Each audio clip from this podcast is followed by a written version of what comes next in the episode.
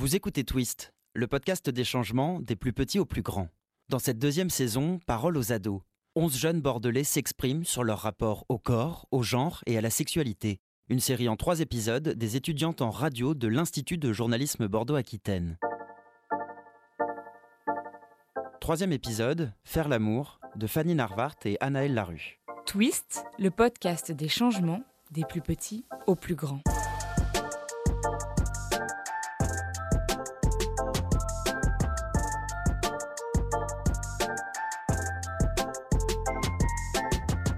J'ai appris en même temps euh, que ma première fois. Moi, je considère pas ça comme euh, quelque chose de banal, genre. euh, ah, j'ai fait ma première fois et ensuite je vais prendre une baguette de pain, genre, non. L'aboutissement d'une relation sexuelle dans la société, c'est forcément jouer. Alors que vraiment pas du tout. Quand tu tapes porno, la première chose que tu vois, c'est encore le stéréotype des femmes hyper rasées, hyper féminines.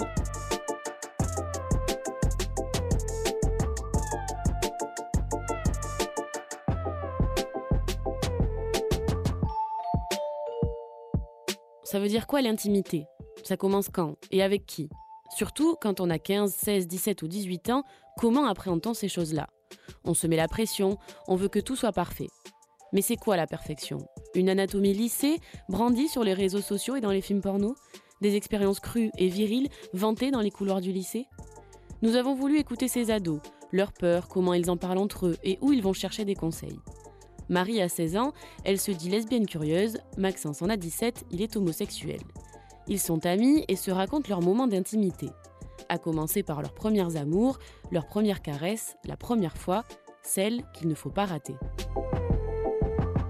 J'étais euh, assez jeune, genre euh, à peu près, euh, quoi, 15 ans, genre Quoi? 15 ans. Toi, De quoi? Ta première fois? Ah, euh... 15 ans Bah voilà. J'ai pas vraiment été guidée. J'aurais peut-être voulu savoir. En fait, j'ai appris en même temps euh, que ma première fois. Du coup, je me sentais pas seule, c'est ça qui était cool. Mais euh, je me guidais toute seule, ou en tout cas avec une personne qui savait pas en même temps. En fait, ça, ça, c'est vraiment un truc universel qui est cool, c'est que peu importe la première fois, en vrai, euh, c'est nul, genre vraiment. En soi, on se construit tout, on reste encore assez jeune, et genre en mode, euh, c'est quand même des choses qui marquent en vrai. Enfin, ça dépend peut-être Ça, des ça personnes. dépend énormément des personnes. Parce qu'en soi, moi, je considère que j'ai deux premières fois. hein. Clairement. Ah bon? Vraiment. Avec c'est un homme et avec une femme. Ah ouais. C'est vraiment tellement différent que c'est pas comparable. Si tu devais choisir, genre en mode, une première fois, ça serait avec quoi, justement? Une femme, forcément. non, mais je veux dire, euh, Il y avait des sentiments ou pas? Il y avait des sentiments, du Ça, coup. euh, ça joue, ça joue, ça joue. Avec l'homme, il n'y avait pas. Moi, je considère pas ça comme euh, quelque chose de banal, genre, euh, en ah, j'ai fait ma première fois et ensuite je vais prendre une baguette de pain, genre, non. C'est quelque chose qu'on a beaucoup désiré, en tout cas que moi j'ai beaucoup désiré sur Ouais, le moment. Aussi Et que t'es en principe- mode, c'est quand que ça arrive? C'est pas tant aussi l'acte qui euh, que je voulais faire qui truc. Non, c'était je me disais est-ce que genre en mode je suis assez désirable?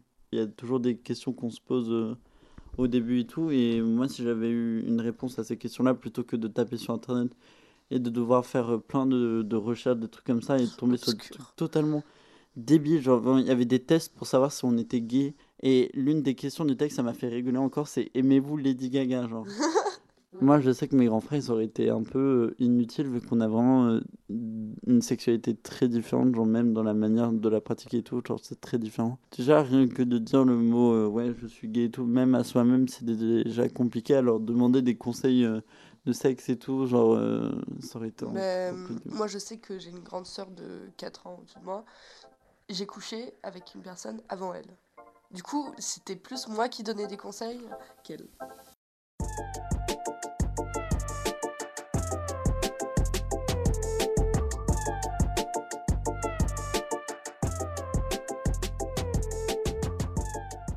Puis euh, ça me fait rire aussi, genre quand il y a des intervenants euh, au lycée qui font un jour, tout le reste de l'année, le sexe n'existe pas. Et un jour, on se rend compte que, ah oui, on a un pénis. Moi, je me souviens quand j'étais au collège, il y avait euh, trois petites intervenantes qui disaient sur la base du volontariat, vous pouvez venir. Déjà, j'étais pas du tout ouverte sur ma sexualité actuelle. À ce moment-là, j'étais full hétéro, j'étais, je connaissais rien. Quand je me souviens actuellement d'à quoi ressemblaient les interventions, ça parlait seulement de choses euh, hétéro. Ah oui, ça d'ailleurs, ça m'a fait. euh, Non, moi, ça, on n'en a jamais parlé. moi c'était un peu plus ouvert euh, justement et on voyait un peu toutes les différentes sexualités qui existaient. Et j'ai dû leur donner un peu un cours sur euh, certains termes comme queer, des choses comme ça. On se renseigne seulement sur les réseaux sociaux, pratiquement. Twitter, c'est vraiment le basique pour se renseigner euh, Ouais, sans mais c'est censure. chaotique. C'est Twitter. chaotique Twitter. Tu peux trouver des bonnes et mauvaises informations en fait, faut juste savoir faire le tri. Mais justement, c'est compliqué pour euh, les personnes qui ne savent pas faire le tri et qui tombent sur Twitter et qui euh, lisent le premier article de croient. Monsieur, je connais pas, je connais absolument pas ce que je dis et des trucs comme ça.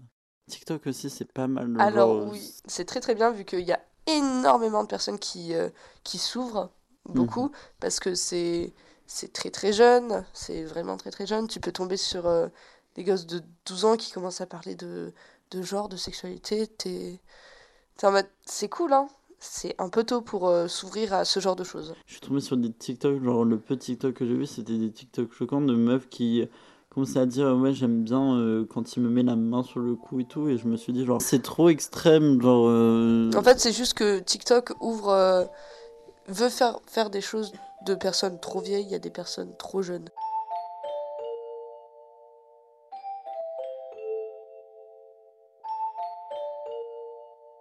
Quand tu tapes porno la première chose que tu vois c'est encore le stéréotype des femmes hyper rasées, hyper féminines, hyper ceci cela et de l'homme hyper viril et tout bon voilà. Et du coup, on se dit, euh, ouais, pourquoi est-ce que ça marche? Ça fait pas la même pour nous. Genre, on, se, on voit comme ça. Et en soi, je trouve dans, dans notre société, on est, on est, on est moins stressé par euh, ne pas ressembler aux acteurs porno ou trucs comme ça. Parce que, en soi, on est beaucoup plus ouvert sur notre corps, en vrai. Le porno, c'est très. euh, Par exemple, la vulve, c'est très parfait. C'est il n'y a pas de petites mots qui dépassent, etc.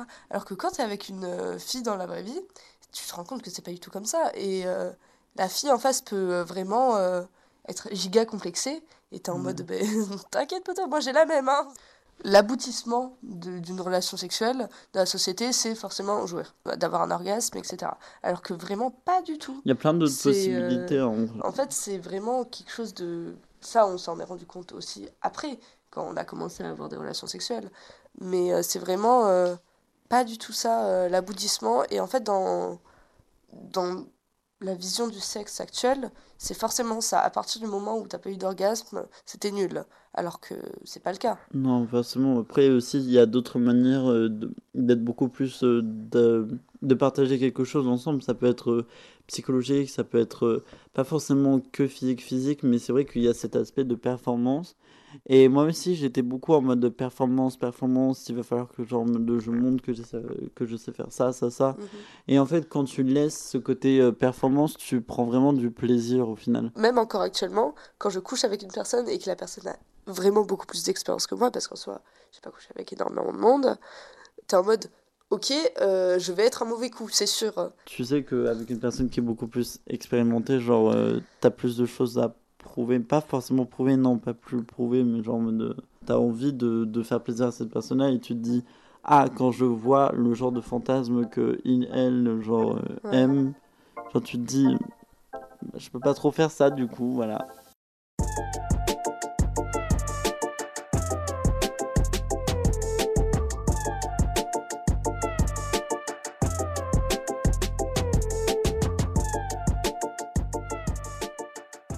La différence entre l'amour et le sexe.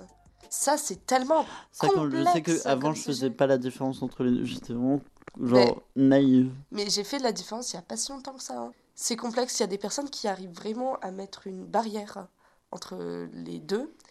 Et il y en a d'autres qui Moi, je sais que je suis en train, moi, là, je sais que je suis en train d'apprendre et que Mais par rapport à avant, genre, je sais beaucoup plus mettre de côté les deux. Et puis, c'est aussi, si les- ça dépend, genre, si la personne me plaît vraiment, si elle a ce petit truc en plus, je vais être beaucoup plus attaché, en vrai, Mhm. forcément.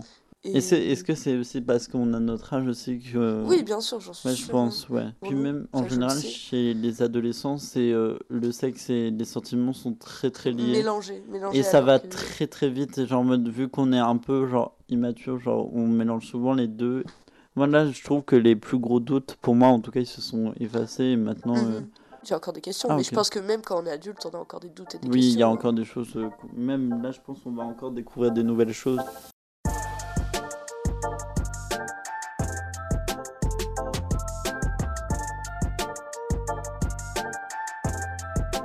Vous avez écouté Faire l'amour, un épisode réalisé par Anaëlle Larue et Fanny Narvart.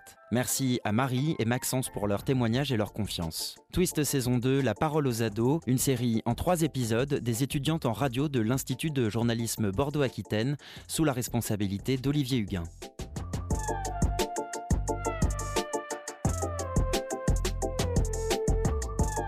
On profite de ce dernier épisode pour vous inciter à lire et regarder nos camarades.